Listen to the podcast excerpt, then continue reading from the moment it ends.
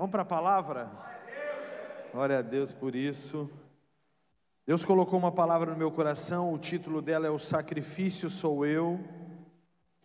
Durante essa semana, eu estava, como sempre, pesquisando, procurando, ouvindo a voz de Deus. Eu não sou, para quem não sabe, eu não sou daquele tipo de pregador que fica desesperadamente dizendo: Ah, eu não tenho uma palavra para domingo, eu não tenho uma palavra, o que, que eu faço agora? Eu começar a olhar uma sequência de filmes, séries pregações. Não, eu vou e espero no Senhor até o último instante.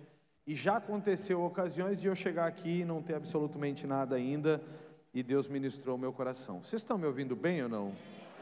É que está dando um retorninho aqui, tá, é, tá um pouquinho, parece que está com eco aqui em cima. Mas eu achei algo no meio da Bíblia que me deu uma resposta clara e que nos faz perecer não vivemos como dependentes de uma videira, vivemos independente dela e por vezes vamos até ela para buscar vida. Eu quero te convidar a abrir tua Bíblia em João 15, versículo 4, para nós darmos início a essa pregação. Glória a Deus. Uma das coisas que eu estava olhando lá, todas as nossas músicas, praticamente todos os louvores falando de Jesus do começo ao fim. Essa pregação ela fala de Jesus do começo ao fim nossa vida é uma anunciação diária de Jesus. Não toleramos uma igreja que não manifesta Jesus, que não fala de Jesus e que não é cristocêntrica. Jesus, então, vai ser mencionado aqui, João 15, versículo 4 diz assim: Permanecei em mim e eu permanecerei em vós. Você pode repetir isso comigo? Permanecei em mim e eu permanecerei em vós. Como não pode o ramo produzir fruto de si mesmo, se não permanecer na videira, assim, nem nós, nem vós, desculpa, o podeis dar, se não permanecerdes em mim. Olha agora a sequência da, do, da, da passagem. Eu sou a videira Vós os ramos, quem permanece em mim e eu nele, esse dá muito fruto, porque sem mim nada podeis fazer. Uma das coisas que eu mais percebi nesses dias, e é por isso que o título da palavra é O Sacrifício Sou Eu, é que muitas vezes a gente está vivendo distante da videira e querendo um resultado positivo. Muitas vezes a gente está longe da videira, é como se esse vaso ele fosse a videira, e se nós nos afastássemos da videira, nós quiséssemos seguir sendo alimentados por Ele, porém, entre nós há uma distância, entre nós há uma diferença. É como se eu e você, se Jesus fosse esse vaso, e eu e você tivéssemos que estar o tempo inteiro enxertados nele. Mas o que muitas vezes está acontecendo é que nós nos afastamos de Jesus e começamos a lutar e sonhar e começamos a viver os nossos próprios projetos. O que está acontecendo muito, e que Deus me falava com muita clareza durante esses dias, é que muitos de nós estão vivendo distantes da videira. Poxa, pastor, mas eu estou todo domingo, eu estou toda semana, eu vou na célula na terça, eu vou no mergulhando na palavra na sexta, eu vou no domingo na igreja, pastor, como que tu está me dizendo que eu estou longe da videira? A Ellen acabou de falar aqui, os seus recursos, o que você está fazendo com ele? Ela falou uma frasezinha bem pequenininha, tá? Bem pequenininha, ela falou assim, chamada, ela, ela falou primeiro uma palavra chamada iniquidade, vocês ouviram? Prestaram atenção nela?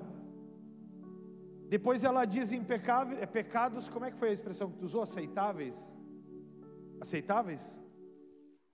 Ela usou uma expressão chamada pecados aceitáveis.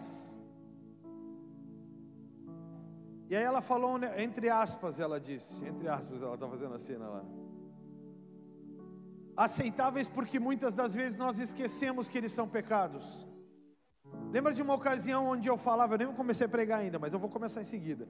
Lembra de uma ocasião em que eu falava que eu estava me sentindo soberbo, porque eu chegava nos finais dos dias e eu achava que não tinha pecado? Lembra ou não? Esses pecados eles também causam, e ela falou uma palavrinha, uma palavrinha, chamada atraso. Vocês já pararam para perceber que isso é um pecado? Porque tu assina um contrato ou tu faz de boca, dizendo para eles que tu vai entrar às 8 horas, às 9 horas, ou às 14 horas, ou às 16 horas. Tu já parou para pensar que tu faz esse contrato? Quem pede perdão porque se atrasou? Perdão. Não estou falando de misericórdia, perdão. Quem pede perdão? Perdão, me atrasei, me perdoa.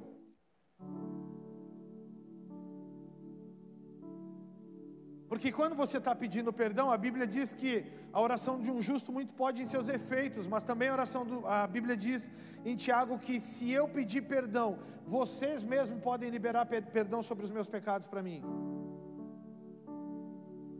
E uma das coisas que eu comecei a perceber é que a gente vai ficando distante da videira e vai esquecendo dessas coisas. Ah, mas me atrasei. Ele não é o pastor, ou ele não é o Jesus Cristo de Nazaré. Qual que é a necessidade de eu pedir perdão? Qual que é a necessidade de eu estar falando alguma coisa? Eu menti, eu murmurei. Eu estou mentindo, pastor. Eu murmuro, eu murmuro muito, pastor. Eu me atraso com frequência, pastor. Eu não sou verdadeiro com as pessoas, pastor. Mas eu estou na igreja todo domingo, pastor. Eu estou na igreja, eu estou na célula, eu estou mergulhando na palavra. Eu levanto as minhas mãos quando o louvor começa. Mas não está acontecendo. A bênção ela não tem me alcançado, fica tranquilo, o vaso não vai ser usado nisso. Tem uma passagem só para ele agora.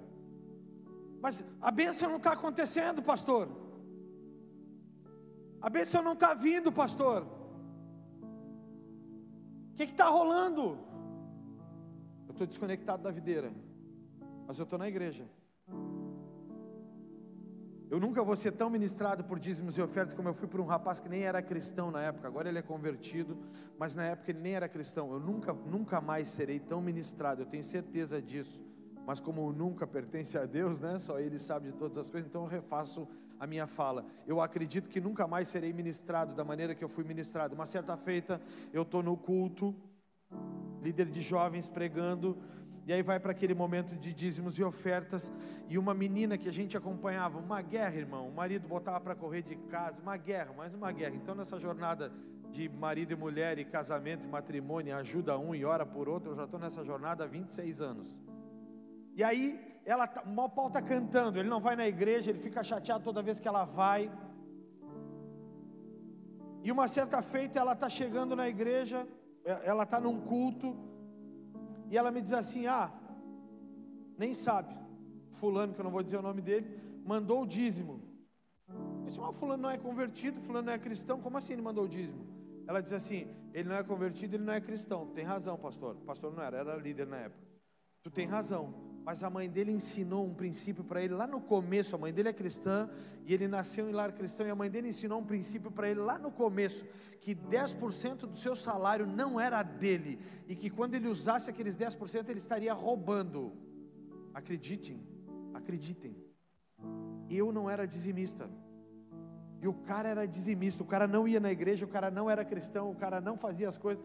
E eu estava lá, cara, todo domingo, todo sábado, líder de jovens, eu estava pregando, eu era incendiado, mas eu estava me distanciando da videira.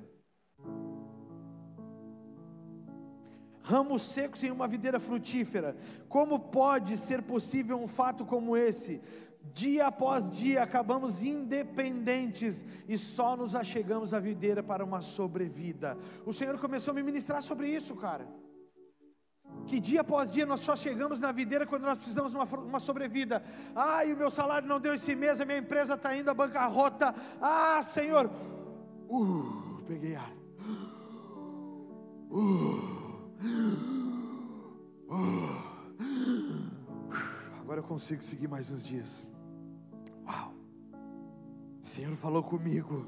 Eu estou avivado. Agora vai, eu consigo. Ah, eu estou em pecado, eu estou mentindo para minha esposa. Ah, mas eu preciso, aí eu vou lá em Jesus. Pá, Senhor, me perdoa. Eu preciso tanto de Ti. Aí vem. Ah, como é bom respirar. Ah, mas aí eu encontro aquele meu amigo que tanto fala do mundo, eu encontro aquelas coisas que tanto me afastam de Jesus. É tão bom estar com eles, Andressa.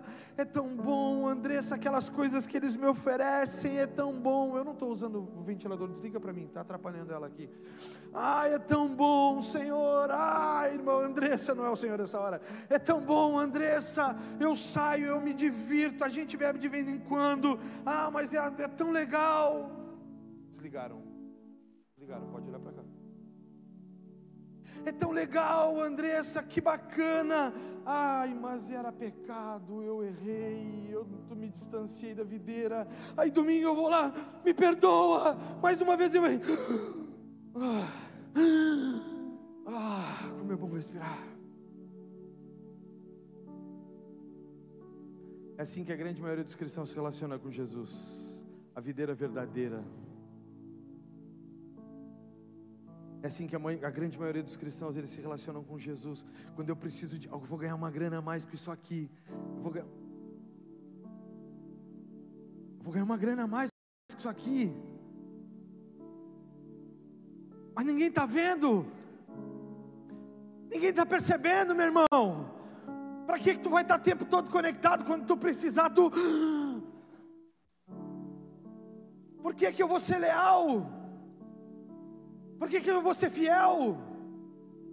Por que, que eu vou continuar? Por quê? Ah, me perdoa. Ah. Tem muitas pessoas vivendo o Evangelho assim.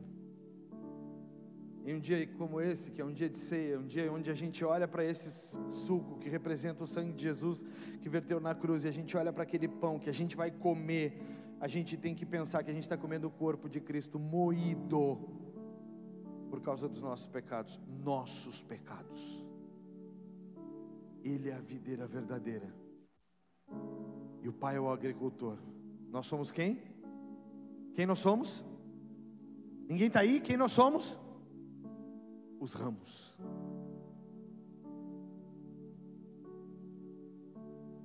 A gente começa a pensar que evangelho é uma coisa simples. Ontem ou hoje, não lembro exatamente, eu ouvi uma ministração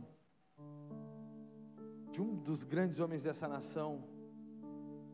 E ele falava de um evangelho que parece ser extremamente simples, mas quando a gente vai ser inserido na videira, a gente começa a olhar para as coisas e inseridos na videira, a gente olha e diz: "Poxa, mas não é certo eu me atrasar porque é pecado, não é certo eu murmurar porque é pecado, não é certo eu mentir porque é pecado. No mundo tá todo tudo isso está liberado ou não, Glauber? Está liberado ou não está? Pode liber, pode mentir, não dá nada, tá certo ou não?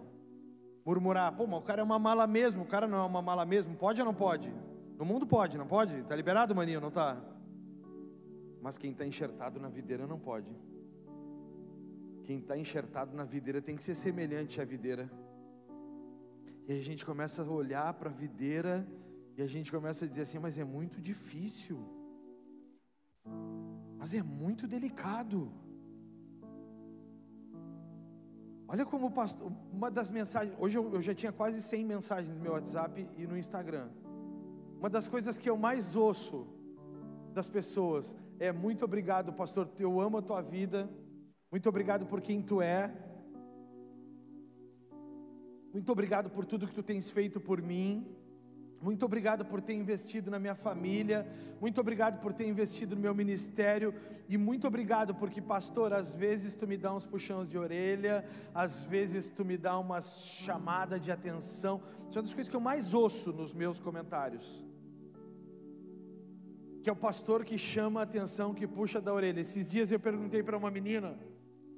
E eu disse para ela: joga limpo comigo.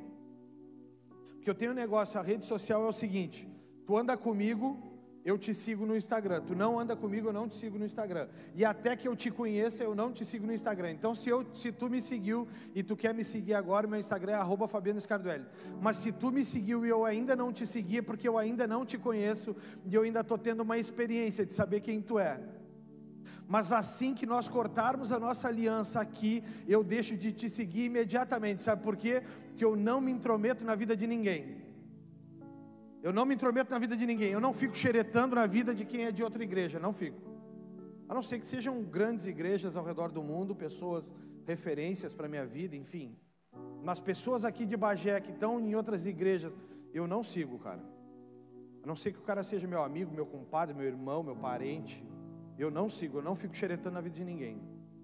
E uma coisa que eu disse para essa pessoa, eu disse para ela o seguinte: o negócio é o seguinte, comigo, o meu pastor ele funciona da seguinte maneira: se eu achar que tem alguma coisa errada, eu vou meter o dedo no teu olho. E eu vou dizer, tu está errado.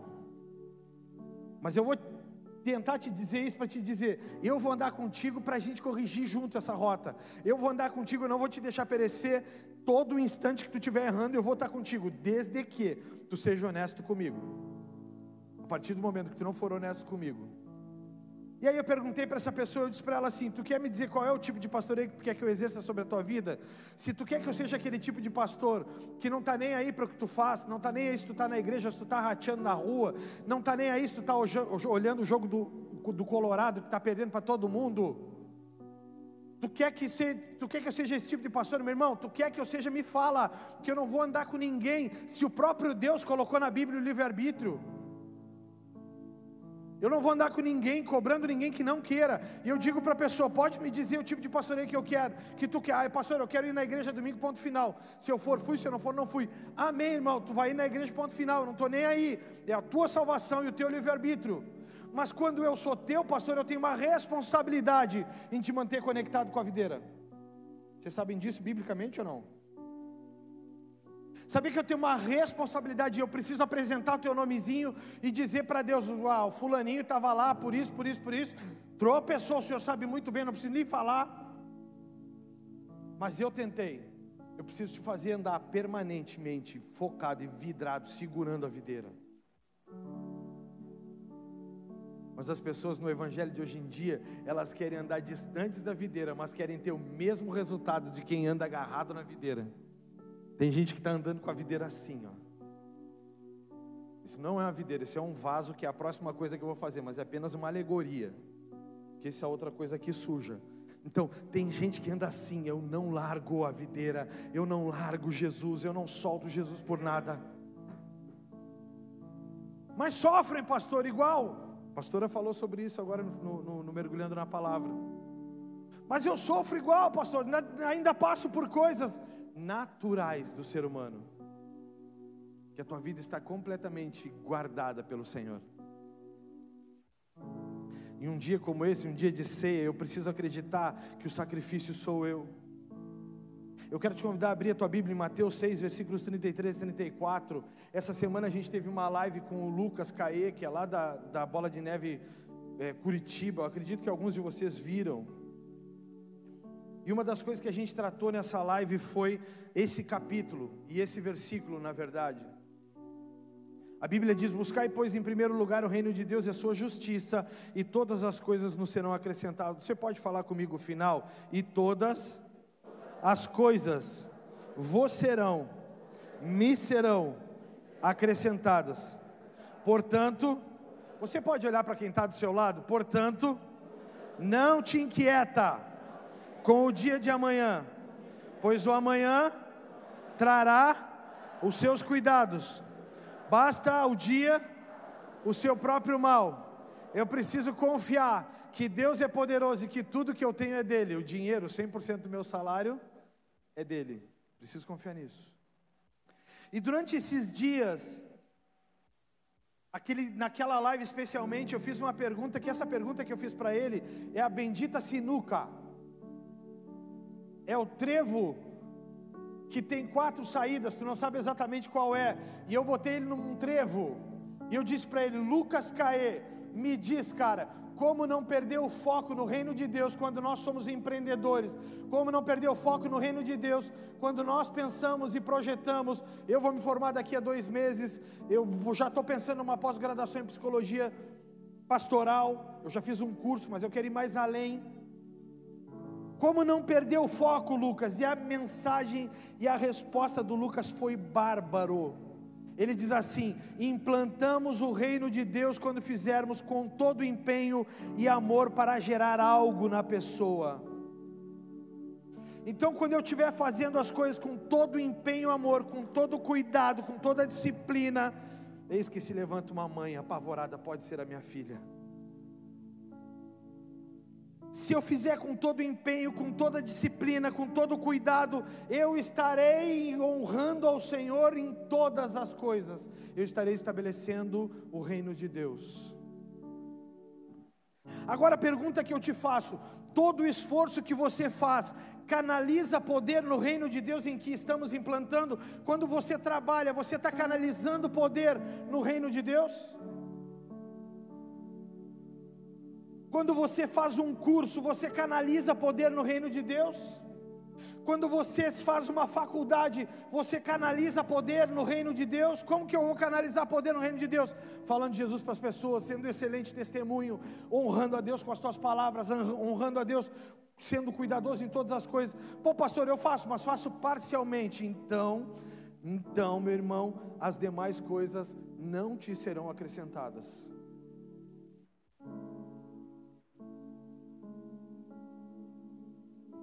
Porque a gente vai para a videira, a gente pega na videira, mas a gente vai afastando da videira porque é mais confortável.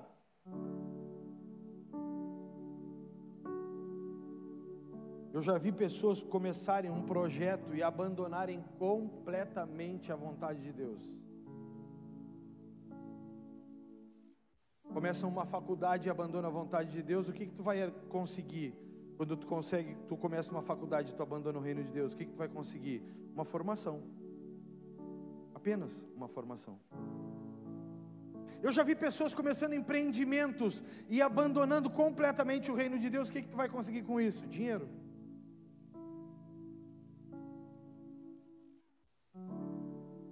O que aconteceu conosco? O detalhe é que só vamos até o Senhor para buscar sobrevida e não para intimidade. Eu só vou para implantar o reino de Deus por uma sobrevida. Eu vou porque eu quero o emprego, eu vou porque eu quero o salário, eu vou porque eu quero a formação. Então eu digo: Ah, Senhor, me abençoa, porque se tu me abençoares com essa empresa, Senhor, eu vou te dar todo o meu tempo, eu vou te dar toda a minha sabedoria, eu vou te dar 10%, eu vou te dar mas agora eu preciso empenhar mais tempo em fazer essas coisas. E eu me afasto da videira. O que aconteceu conosco? O que aconteceu conosco desde a criação? O que aconteceu conosco desde a criação? Não tenta entender minha mente, não tenta entender minha cabeça, não tenta entender a minha cabeça. É impossível me entender. Eu digo para todo mundo: é impossível me entender, é impossível entender o nível da cobrança, da exigência que eu me faço, é impossível. Eu não consigo entender as pessoas quando elas clamam a Deus por algo e quando Deus os permite ser abençoados, elas não honram a Deus em todas as coisas que têm. E essa igreja é uma igreja que se formou com base no monte de pessoas que estavam completamente desestruturadas. Um veio doente, outro veio divorciado, outro veio sem perspectiva, outro veio de outra religião que, que fracassou, outro veio de uma perda de emprego, outro veio de, de um divórcio mais uma vez. As pessoas começaram a vir de várias maneiras, mas o Senhor começou a restaurar, o Senhor começou a estruturar, porque no trajeto a gente foi apertando, a gente foi ensinando, a gente foi discipulando, a gente foi orientando, a gente foi chamando, a gente foi cobrando, a gente foi ensinando a se conectar na videira. Uau, como é bom respirar. E quando tu te afasta da videira, eu tenho que apresentar o teu nomezinho diante de Deus. Eu preciso dizer: Não, não faz isso. Olha para a videira, não age desse jeito. Para com sua forma, tu está agindo errado. Não faz isso, faz aquilo. Para com aquilo outro, para com aquilo outro. Te conecta na videira. Porque ninguém consegue respirar por muito tempo desconectado do oxigênio. Olha para mim. Esquece o que está acontecendo ao redor. Esquece o celular, esquece as coisas que estão ao redor. Ninguém consegue viver sem a fonte de oxigênio que é Jesus. Ninguém consegue viver. Ninguém consegue viver, meu irmão. Ninguém consegue viver sem Jesus, ninguém consegue viver sem estar firmado, fixado, plantado na videira verdadeira que é Ele. O que está acontecendo conosco? Sabe, irmãos, eu sou humano e isso é uma coisa que eu não escondo de ninguém. Eu sou humano, às vezes eu também não estou num dia legal, então eu levanto, às vezes eu digo para as pessoas, às vezes vem uma mensagem no meu celular e tipo, pô, tem um, tem um casal que eu já não enxerguei aqui, que amanhã vai receber uma mensagem. Pô, tinha que estar tá aqui, cara, culto de ceia. Está onde no culto de ceia? Amanhã recebe a mensagenzinha, pô, cara, por que, que tu não está aqui, meu irmão? O que está acontecendo contigo? Ah, mas é que aconteceu isso, aconteceu aquilo outro, aconteceu aquilo outro. Eu digo, cara, conecta na videira. Ah, mas é que tu não me conhece, porque eu já sou cristão há longa data, isso não acontece comigo. Mas toda vez que está falando, está mais distante da videira. E quem está falando para ti está agarradinho na videira assim. Quem que tem mais chance de errar? Está agarradinho na videira ou aquele que está se distanciando a cada instante? Tem negócio que eu digo para todo mundo é que eu sou humano, cara. Eu sou humano. Se eu levantar na segunda-feira entristecido por qualquer problema, dependendo da segunda-feira, eu vou olhar para ti e vou dizer assim: meu irmão, tu está distante de Deus, te conecta na videira, senão tu vai morrer. Não tô legal. Ou no outro dia, na terça-feira, eu posso pegar o celular e dizer: Mano, quer orar comigo? Vou orar contigo por sete dias. A gente jejua, a gente vai buscar conectar a vida na videira de novo. Sou humano mas eu estou agarrado na videira. Eu estou agarrado na videira, eu não solto a videira por nada. Hoje, quando eu levantei, eu falei isso, cara. Quando eu levantei, eu disse para Deus: Eu não vou estragar o dia das pessoas que me amam. Eu não vou estragar o dia das pessoas que me amam, eu não vou estragar. Eu vou lutar a todo instante, eu não vou deixar as pessoas que me amam ficarem tristes durante o dia inteiro, porque eu não consigo olhar para elas sem chorar. Eu não vou fazer isso, eu vou lutar. E aí, quando a Lidiane me abraçou, embargou a voz e eu segurei a onda, e eu só pensava em dizer para Deus: Deus, faz ela parar de falar, porque eu não aguento mais, eu vou despencar, vou chorar. E aí, a Júlia botou uma postagem, eu desmaiei ali, e a galera começou a enviar mensagem, e eu, meu Deus do céu, e eu comecei a segurar a onda, eu comecei a segurar segurar a onda, eu comecei a segurar a onda, eu comecei a dizer para o Senhor, Senhor, eu vou vencer essa guerra. E agora quando chegou o vídeo aí, eu consegui suportar. O que está acontecendo com a gente, cara? O que está acontecendo com cada um de nós? O que está acontecendo? O Senhor te chamou para ser um vaso transbordante. O Senhor te chamou para ser alguém que da tua vida multiplica para a vida dele, da tua vida multiplica para dele, que multiplica para dela, que multiplica para ele, que multiplica para ela, que multiplica para ele. Tipo assim, eu olho para Juliana de manhã, quando eu olho para Juliana, a Juliana me olha e ela me diz assim: "Pastor, eu amo a tua vida. Hoje Deus vai te abençoar. Hoje o Senhor vai ser contigo. O Senhor fartamente vai encher teus celeiros". Aí eu olho para Lidiane, Lidiane, tu nem sabe, a Ju diz que Deus vai me abençoar de uma maneira poderosa, que meus celeiros fartamente se encherão. E aí a Lidiane vai se encontrar com Pepeta, ela diz: Pepeta nem sabe, eu profetizo que hoje a videira vai. E aí a gente vai espalhando, e o vaso vai começando a derramar óleo para muitas vidas. Abre a tua Bíblia em 2 Coríntios 4. Mas quem aqui está sendo vaso? Quem aqui está sendo vaso? Vaso. Antigamente chamava a gente de vaso. Tu, tu, era cristão, tu era o vaso. E aí, vaso? Os caras olhavam para ti e diziam: E aí, vaso? Tal era a importância do vaso na igreja. Quem já foi chamado de vaso aqui? Estava na arca. Tu já foi chamado de vaso, Edu? Misericórdia, hein? Não, isso é bom, é misericórdia porque tu já está, ó. 2 Coríntios 4, versículos 5 e 7, a Bíblia diz assim: Porque não nos pregamos a nós mesmos, mas a Cristo Jesus como Senhor e a nós mesmos como os vossos servos, por amor de Jesus. Porque Deus, que disse: Das trevas resplandecerá a luz, e Ele mesmo resplandeceu em nosso coração, para a iluminação do conhecimento da glória de Deus na face de Cristo. Temos, porém, este tesouro em vasos de barro, para que a excelência do poder seja de Deus e não de nós. Esse poder está em vasos de barro. Em vasos de barro. Que se eu soltar agora, eu sou frágil, você é frágil. A gente é frágil. A gente é fraco a gente não suporta a pancada. A gente não suporta. A gente toma uma pancada e dói, a gente toma outra pancada e dói, a gente começa a sentir as coisas que as pessoas falam. Essa semana eu ouvi uma frase a meu respeito que me machucou pra caramba, e aquela flecha doeu, e eu disse: Meu amado Jesus, o que está acontecendo? E aí a gente começa a olhar para Jesus, autor e consumador da nossa fé, e a gente começa a olhar para isso, começa a dizer: não, mas para aí, eu não vivo por eles, eu vivo por Ele, o autor e consumador. Onde que está, irmão, o meu papel de vaso? O que está acontecendo conosco? Vasos transbordantes não se preocupam com escassez. A preocupação de um vaso transbordante é estar perto da fonte. O olheiro é quem repõe o óleo no vaso para que transborde para outros. Eu só preciso estar conectado. O vaso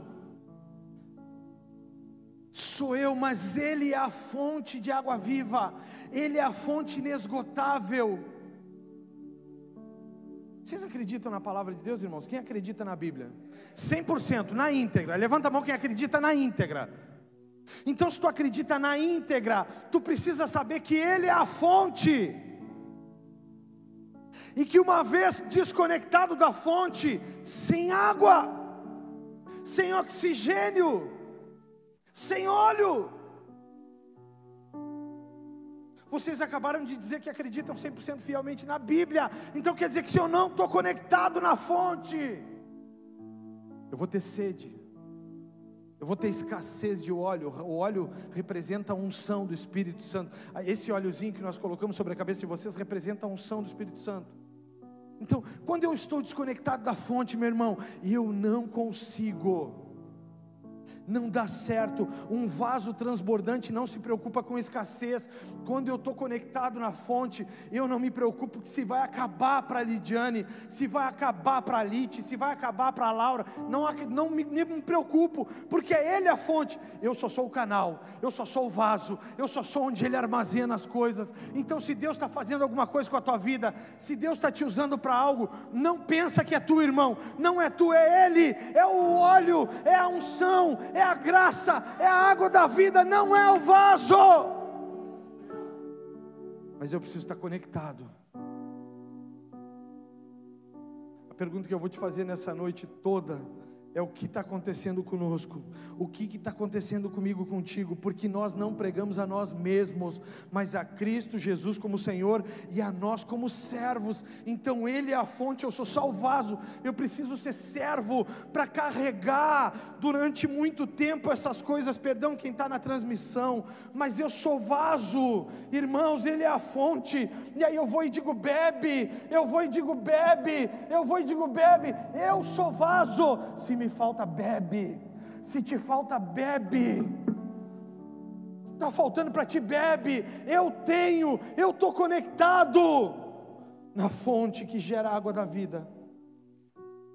Precisando de, de, de água, está com sede, bebe. Eu carrego, mas quem tem sido vaso nos dias atuais? O que está acontecendo conosco, irmãos? O que está acontecendo conosco. Essa era a simulação para quem está na transmissão. Se tu tem sede, bebe. Eu carrego um vaso com água inesgotável. O que está acontecendo conosco? Nós perdemos porque nós não entendemos que não pregamos a nós mesmos, mas a Cristo Jesus como Senhor e a nós mesmos como servos. Eu tenho que entender que eu sou servo, eu sou vaso. Eu sou vaso. O meu papel é papel de vaso. O meu papel não é papel de Senhor. O que está acontecendo conosco, irmãos?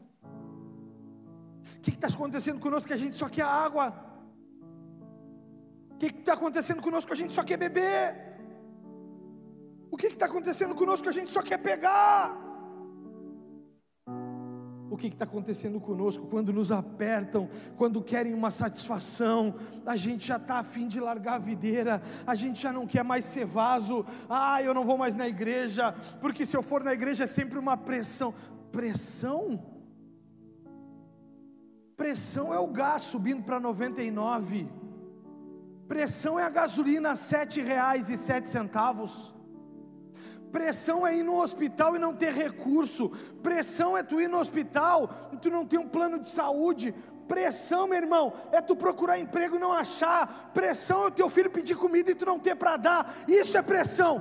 Ser pressionado para ser reto não é pressão, é cuidado, é zelo.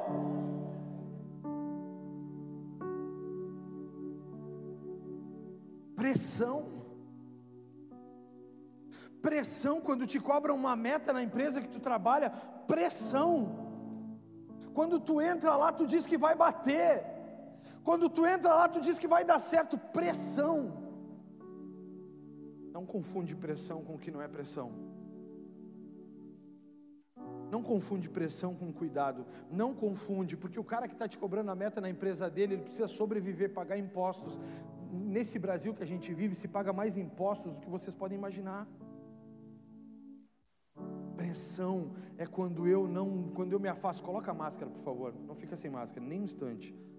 Quando eu saio da videira, quando eu me desconecto dela, pressão é ter que andar num mundo que jaz no maligno, sem oxigênio da videira, sem palavra verdadeira, é andar no mundo de pecado, de mentira, de engano, de murmuração, de calúnia.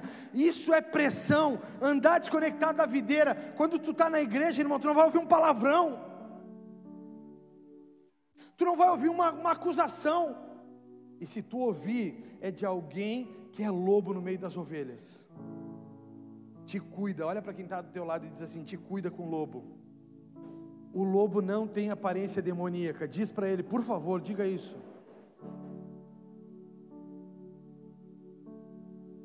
Aprende uma coisa: quem mata lobo não sacrifica ovelha. Nós somos as ovelhas, amém ou não?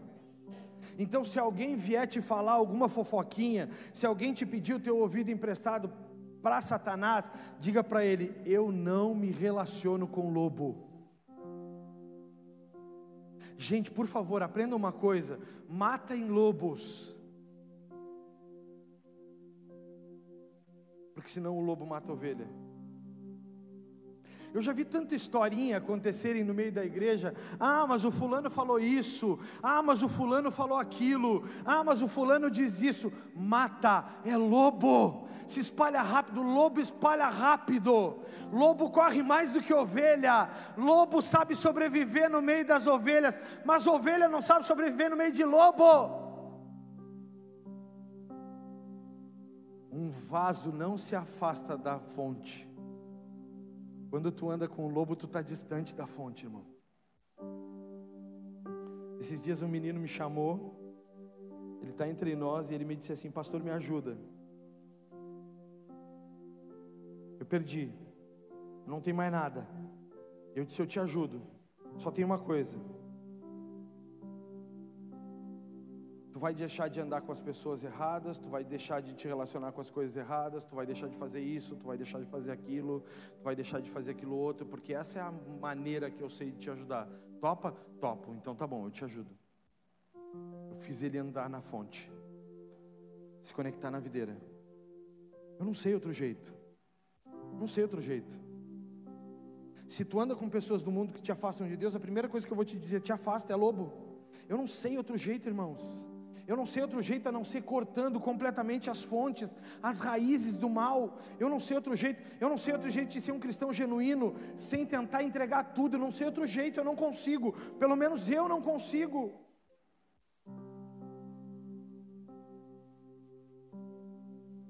Jeremias 18, versículo 1. Eu quero pedir para dois corajosos pegarem essa argila e ficarem com a metade na mão, mesmo que sujem ela. Quem é que se dispõe a ficar? Ali, já pegou lá o Jean. Pode, Jean e Jean, pode tirar do saquinho. É para sujar, tira do saquinho e fica na mão. Pode tirar, tira do saco e suja na mão. Começa a amassar aí. A argila, começa a amassar. Jeremias 18, versículo 1. A Bíblia diz: a palavra do Senhor veio a Jeremias dizendo: Dispõe-te e desce à casa do oleiro, e lá ouvirás as minhas palavras. Desci à casa do oleiro, e eis que ele estava entregue a sua obra a, a, sua obra sobre as rodas, como o vaso que o oleiro fazia de barro, ele, se lhe estragou na mão, tornou a fazer dele outro vaso, segundo bem lhe pareceu. Então veio a mim a palavra do Senhor, dizendo: Não poderei eu fazer de vós como fez este oleiro, ó casa de Israel, diz o Senhor: Eis que, como barro na mão do oleiro, assim sois vós na minha mão, ó casa de Israel. Vocês são como barro na mão do olheiro.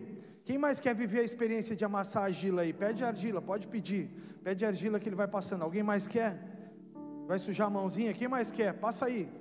Passa argila. Quem mais quer? Suja a mãozinha, irmão. Suja a mãozinha. Poderá o Senhor nos moldar de acordo com a sua vontade? Pode o Senhor moldar? Quem mais quer desse lado aqui? Não tem nenhum corajoso que quer argila? Quem quer argila? Ninguém quer argila. Ah, não querem moldar? Poderá o Senhor nos moldar de acordo com a Sua vontade, irmãos? Ou estamos com o projeto todo pronto? Pode o Senhor nos moldar de acordo com a Sua vontade? Ou esse vasinho já custou caro demais para estar tá pronto, Sabrina? Pode o Senhor moldar, Lite? Ou esse vasinho quebra fácil? Eu já fiz faculdade. Eu já me pós-graduei.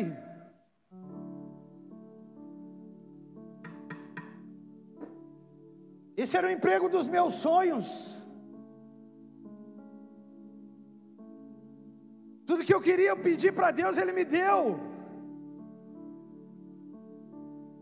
Amassa argila aí. Pode. O Senhor pode contar conosco, irmãos. O Senhor pode nos moldar de acordo com a vontade dEle, irmãos. Ou você já é um, vaso caro demais? Hã? Segura aqui. Vem, Pepe. Vem, Pepe, já está com as mãos. Vem, segura aqui. Fica na frente aqui. Pode? Hã? Com quem que o Senhor pode contar? Pode. Pode, irmãos. Tu está disposto a ser moldado por Deus? Ou teu vaso está caro demais? Eu já projetei tantas coisas, eu já vivi tantas coisas, eu sonhei tantas coisas que eu estou vivendo. G, pode descansar que a sujeira vai rolar agora aqui. Pode, Laírton, mas eu sonhei com uma casa. E se o Senhor te pedir a casa? Pode, pastor, eu tenho um emprego, mas o Senhor está te pedindo o teu emprego. Pode, pode, Cláudio. O Senhor pediu os teus talentos, entrega eles numa vila que ninguém vai te conhecer. Pode, hum? pode a tua engenharia, Fabrício, montar casebres num lugar onde ninguém te enxerga. Pode, argila, pode ou não pode? Vamos ver, pode. Hein? Ou o projeto está caro demais? Me empresta argila aqui. Pode ou o projeto está caro demais? Hein? Tu te formou em engenharia, mas agora eu vou te usar como servente.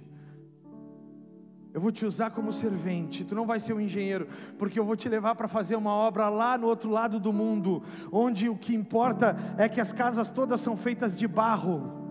E o barro daquelas casas, não há como ter muita engenharia nela, precisa de alguém que só amasse, coloque nas paredes e comece a colocar água e todos os dias deixar secar e coloca água, pode.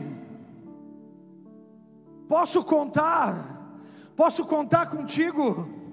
O Senhor tem te olhado, posso contar contigo? Tu vai me entregar? Mas eu estudei tanto mas eu fiz tanto. Eu não estou dizendo se você está no centro do teu chamado, eu estou te dizendo é se Deus te pedir algo, Ele pode contar com você como um barro, ou Ele tem já você como um vaso. Tem pessoas que colocam a argila dentro do vaso. Meu vaso está pronto, se tu quiser me usa assim. Eu já me formei, eu já servi a Jesus por tantos anos, eu sou assim, eu tenho esses dons, eu tenho esses talentos, eu gosto de fazer as coisas dessa maneira, eu quero desse jeito, eu não me comporto dessa maneira, eu só faço se for assim. Não pode mexer e apertar demais, porque eu estou passando por um processo difícil, eu estou vivendo um tempo de tristeza. Não mexe comigo. Deus é o autor da obra, Ele não se rende a ninguém, Deus é o autor da obra. Ele não pede para ninguém nada, Ele é o autor da obra.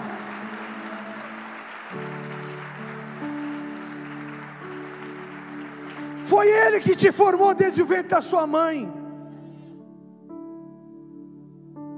Foi Ele que te separou. Foi Ele que te escolheu. Não foi você que escolheu a Ele. Foi Ele, irmão. Foi Ele. Então deixa Ele fazer o que Ele quiser. Foi Ele, irmão. Foi Ele que escolheu. Foi Ele que te separou, irmão. O que está acontecendo conosco? A gente diz para o Senhor: Não, olha no que tu me transformou.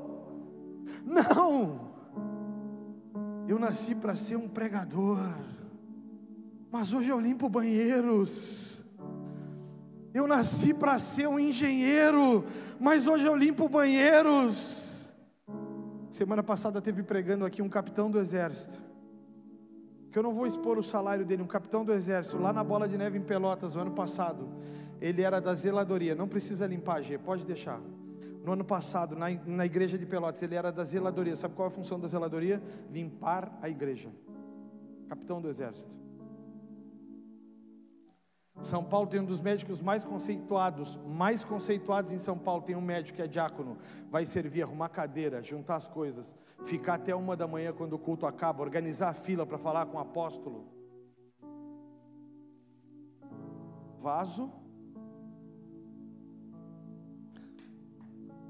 ou barro? Quem vocês têm sido? Está com um projetinho muito bem montado? Está com o projetinho todo pronto? Deus não pode mexer no projetinho? Hein? Deus não pode mexer no projetinho? Pode ou não pode? Pode mexer no projetinho? Pega o projetinho aí, ó. Ó. Aí, ó o teu projetinho. Deixa ele mexer. Deixa o Senhor mexer. Deixa o Senhor sacudir com o que tem dentro. Olha o projetinho que ele faz o projetinho. Pega o projetinho, ó. Ó, ó o projetinho. Segura. Quando a gente está no centro da vontade de Deus, não importa o vaso, importa a fonte. Quando a gente está conectado na videira, não importa o vaso, importa a fonte do vaso. O vaso ele reconstrói. O vaso ele faz de novo. Uma certa feita virou moda na igreja. Orar, porque eu não sei, eu não lembro direito se era uma música que tinha que eles mandavam a gente quebrar o vaso e fazer de novo. E aí virou moda na igreja quebrar o vaso e fazer de novo. Virou moda na igreja e aí eu comecei a orar. Daí eu comecei a orar. Quebra o meu vaso e faz ele de novo. Quebra o meu vaso, Senhor, e faz ele de novo. Tu é desse tempo, Dé? Quebra o meu vaso, Senhor, e faz ele de novo. E um dia o Senhor quebrou meu vaso, tirou meu pai e minha mãe, morreram. Fiquei com uma irmã de 15 anos de idade, 14 eu acho que tinha, não lembro exatamente. Depois, o Senhor levou meu filho. Eu nunca mais achei os pedaços do meu vaso que se quebrou. Mas todos os dias o olheiro cuidadoso, ele vai até mim e ele começa a moldar. E aí ele aperta a máquina e não deixa a máquina parar e fica moldando Fabiano num vaso perfeito. E cada vez, irmãos, está cabendo mais gente dentro do meu vaso.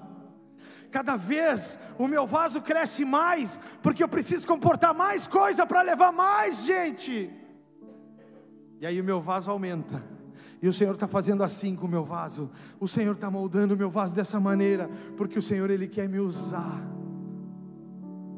Mas Ele não quer que eu seja a fonte. Ele quer continuar sendo a fonte. A pergunta que eu te faço para finalizar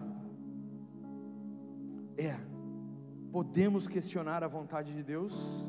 Podemos questionar a vontade de Deus? Quem arrisca? Podemos questionar a vontade de Deus? E por que fazemos? Não parem de amassar a, o vaso, o barro. Por que fizemos? Se nós não podemos questionar a vontade de Deus, então por que, que a gente faz, irmãos? Por que, que a gente começa a dizer para o Senhor: só vou se for desse jeito, só faço se for dessa forma, só prego se for assim, só canto, só danço? Ah, vaso. Não, eu só faço se for para pregar, é porque eu nasci para pregar. Ah, vaso. Ah, vaso. Aprende a ser barro. Ah, vaso, aprende a ser barro. Ah, mas é que eu gosto das coisas dessa maneira. Eu não sei agir quando as coisas fogem dessa ordem. Ah, vaso, volta a ser barro. O que está acontecendo conosco, gente? O que está acontecendo conosco? Ah, pastor, mas eu só vou se for dessa forma. Esses dias eu ouvi de um irmão, ele diz assim: o cara não vai mais na tua igreja. Eu disse: por que ele não vai? Ele se escandalizou. Escandalizou por quê? Porque eu grito demais. Ah, vaso. Ah, vaso. Volte a ser barro.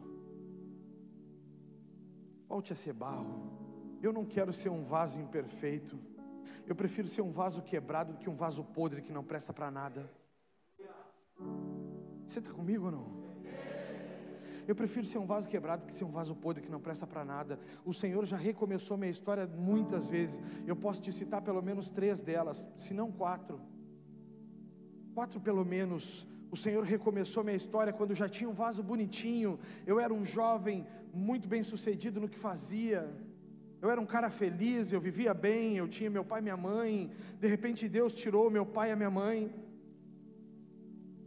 E recomeçou meu projeto. Precisei aprender a viver sem eles.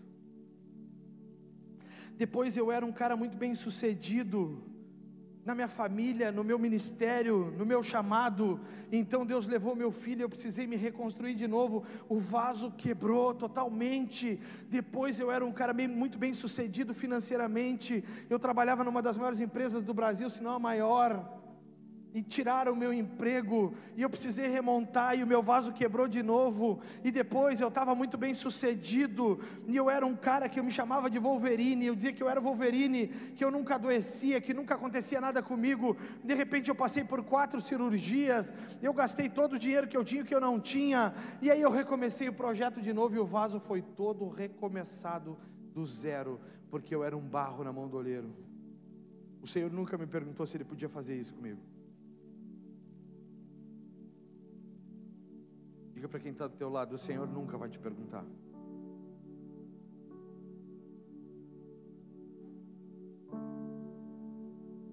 Pode o homem questionar a vontade de Deus? A Bíblia te explica. Eu leio porque não dá mais tempo. Romanos 9, versículos 20 e 21, a Bíblia diz: Quem és tu, ó homem, para discutires com Deus porventura, pode deixar para mim aqui, não precisa abrir, presta atenção aqui. Pode, quem és tu, ó homem, para discutires com Deus? Porventura pode o objeto perguntar a quem fez, por que me fizeste assim? Porventura pode o vaso perguntar para o olheiro, por que me fizeste assim? Porventura pode o cara, a cadeira, perguntar para o cara que fez a cadeira, por que tu me fizeste assim? Porventura pode, irmão. Porventura pode a porta perguntar para quem abre a porta: por que tu me fizeste porta?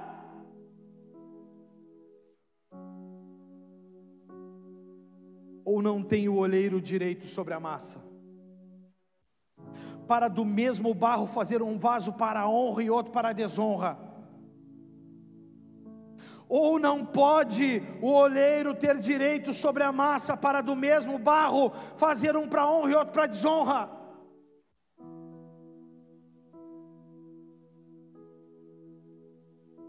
Quem tu é? Um vaso um barro na mão do oleiro? Um vaso é caro demais, não pode mexer na estrutura.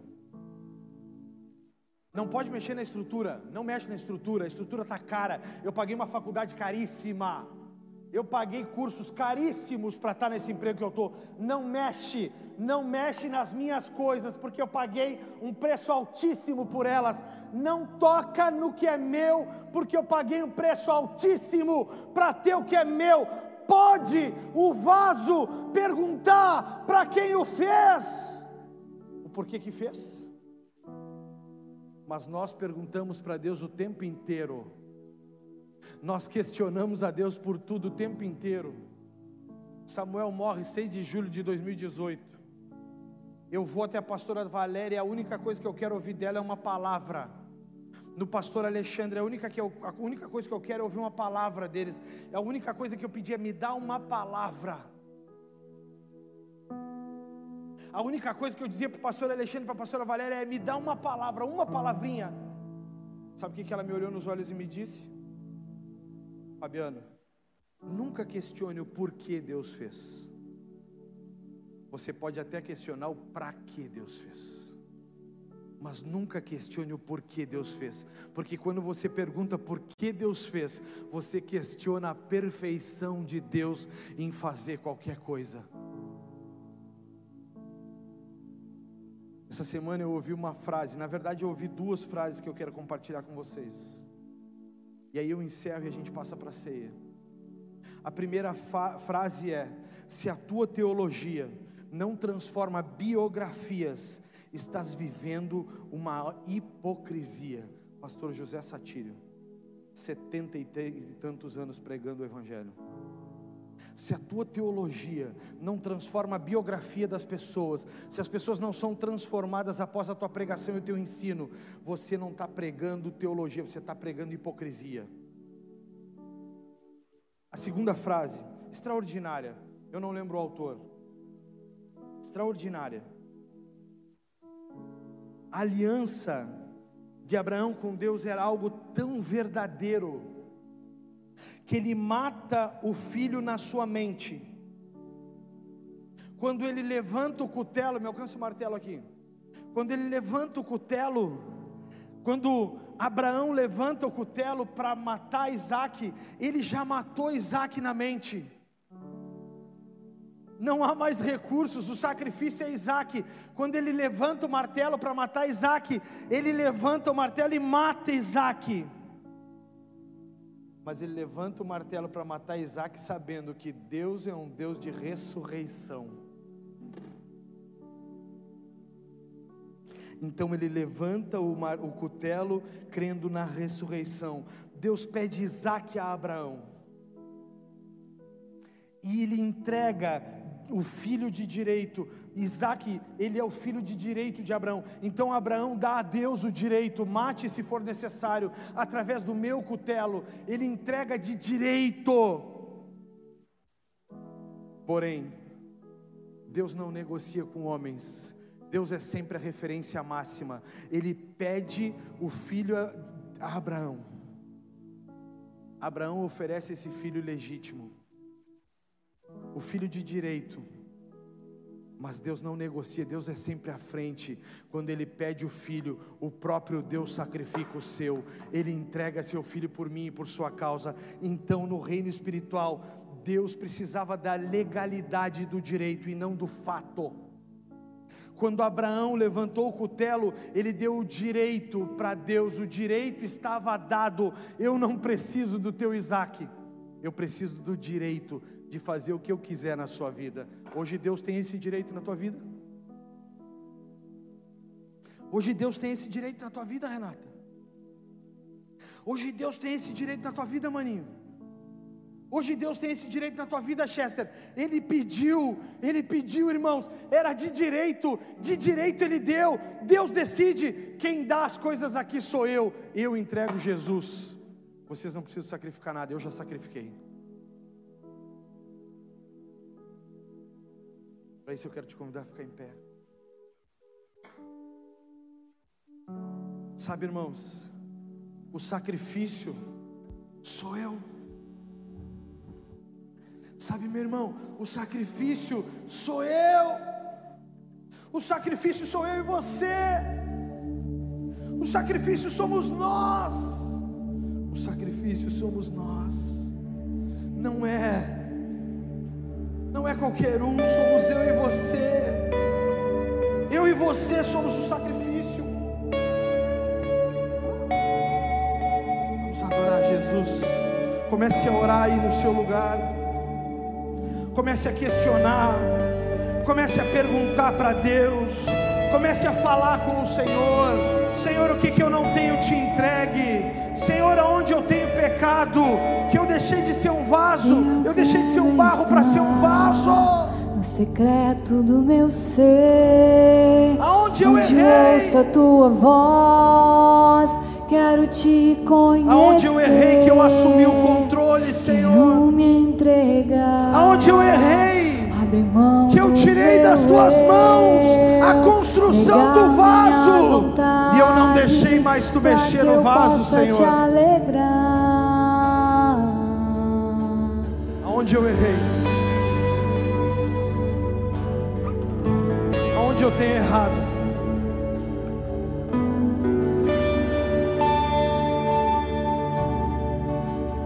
Eu quero estar no secreto Feche do os seus olhos e comece a orar.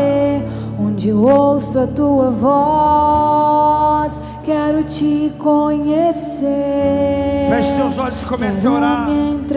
Aonde eu deixei de ser barro para ser vaso? Negar minhas vontades. Aonde eu deixei? Para que eu possa te alegrar.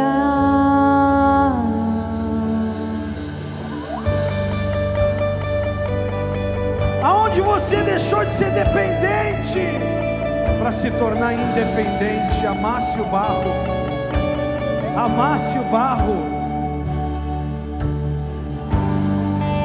amasse o barro. Sai do teu lugar, você que tem barro, divide esse barro em dois e entrega na mão de alguém. Você que pegar esse barro, você que está com o barro na mão, coloque na mão de alguém. Aperta o barro. Você é barro. Tudo que eu mais quero é permanecer. Pois aqui eu sei que vai se revelar. Tua presença eu sei que aqui Você é vai um se barro. Fecharia a porta pra te encontrar.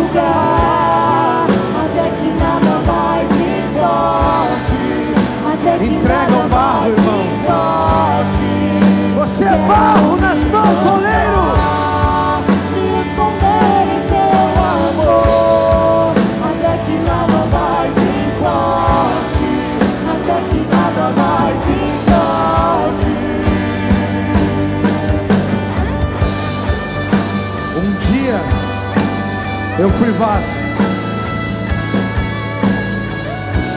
Hoje eu sou apenas um barro. E ele molda o barro do jeito que ele quiser.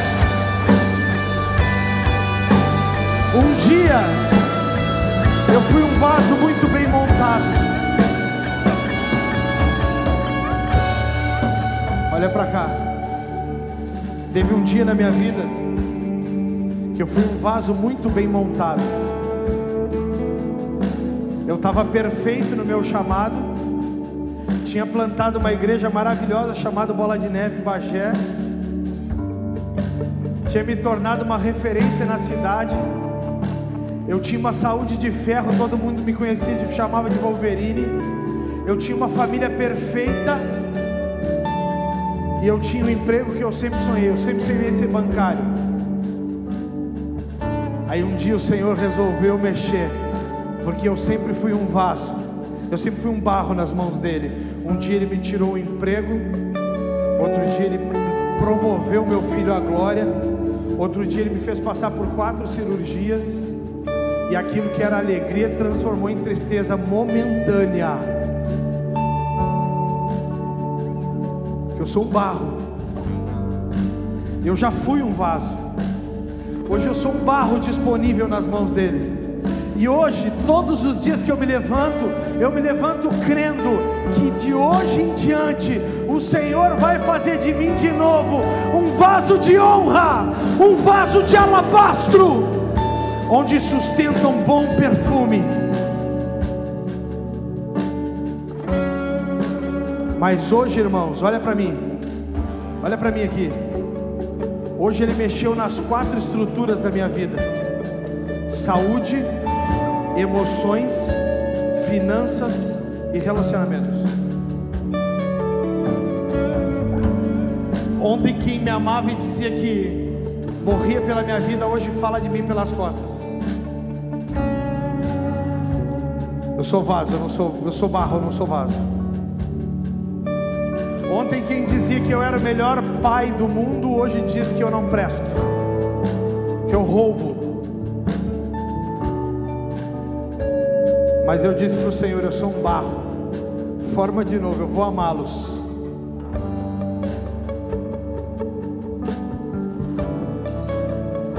Ser barro é muito mais difícil do que apenas dizer eu sou um barro.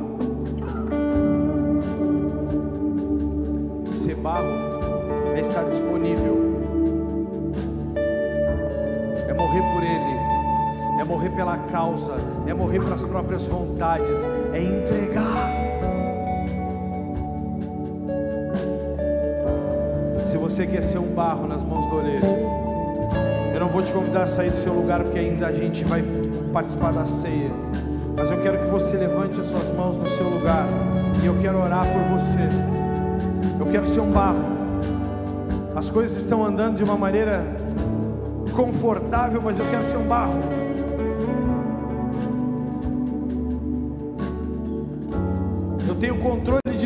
Eu sou como eu queria, mas eu quero hoje entregar, eu quero ser um barro. Levanta a mão bem alto para ficar com vergonha. Hoje tudo que eu tenho, Senhor, é teu. Então você quer ser barro. Senhor, olha para cada um desses barros que estão aqui. Olha para cada um desses barros que estão aqui, Senhor. Pessoas que estão aqui dizendo que querem abrir mão da própria vontade para fazer a tua. Pessoas que estão aqui dizendo que querem abrir mão do próprio eu para viver a glória de se fazer a tua vontade, não a nossa. Quem está com as mãos para baixo e não quer ser barro, ora por quem quer ser barro. Tem medo de entregar tudo? Tem medo de entregar tudo, irmão?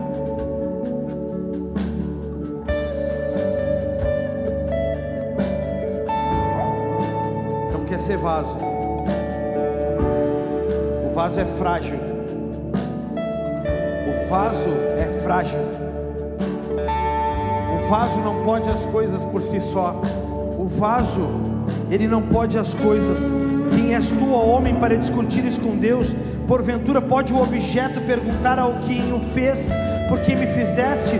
Ou não tem o oleiro direito sobre a massa, para do mesmo vaso, do mesmo barro, fazer um vaso para honra e outro para desonra?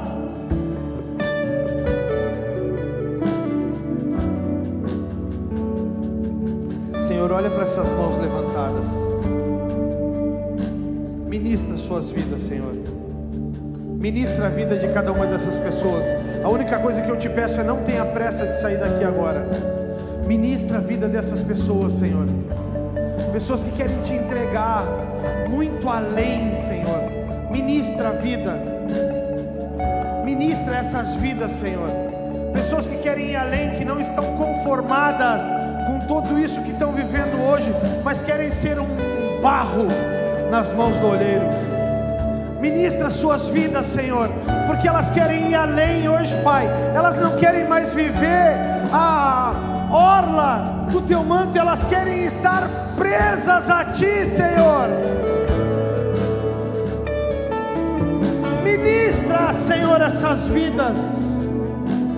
Ministra os seus corações quebranta dentro deles, Senhor, o que precisa ser quebrantado, tira de dentro deles, Senhor, o que não te satisfaz, tira de Intercessores, voltem para o seu lugar, eu quero que cada um fique nessa ministração pensando só no Senhor. Não quero ninguém desconectado, intercessão, comunicação, todo mundo, conecta no Senhor. Pronto, Senhor, eu quero ser um barro nas tuas mãos. Senhor, ministra. Tira o eu, tira o orgulho, tira a vaidade de ter feito ou alcançado algo. Mostra, Senhor, o como é importante estar vulnerável a Ti. Mostra como é importante estar vulnerável a Ti. Mostra, diga para o Senhor aonde você não tem sido flexível Confesse aonde você tem o domínio. Confesse aonde você tem domínio. Para o que eu faço até te escutar. Tudo que eu mais quero é. Que eu sei que vai se revelar. Com presença eu sei que aqui vai se mover. Fecharei a porta pra te encontrar.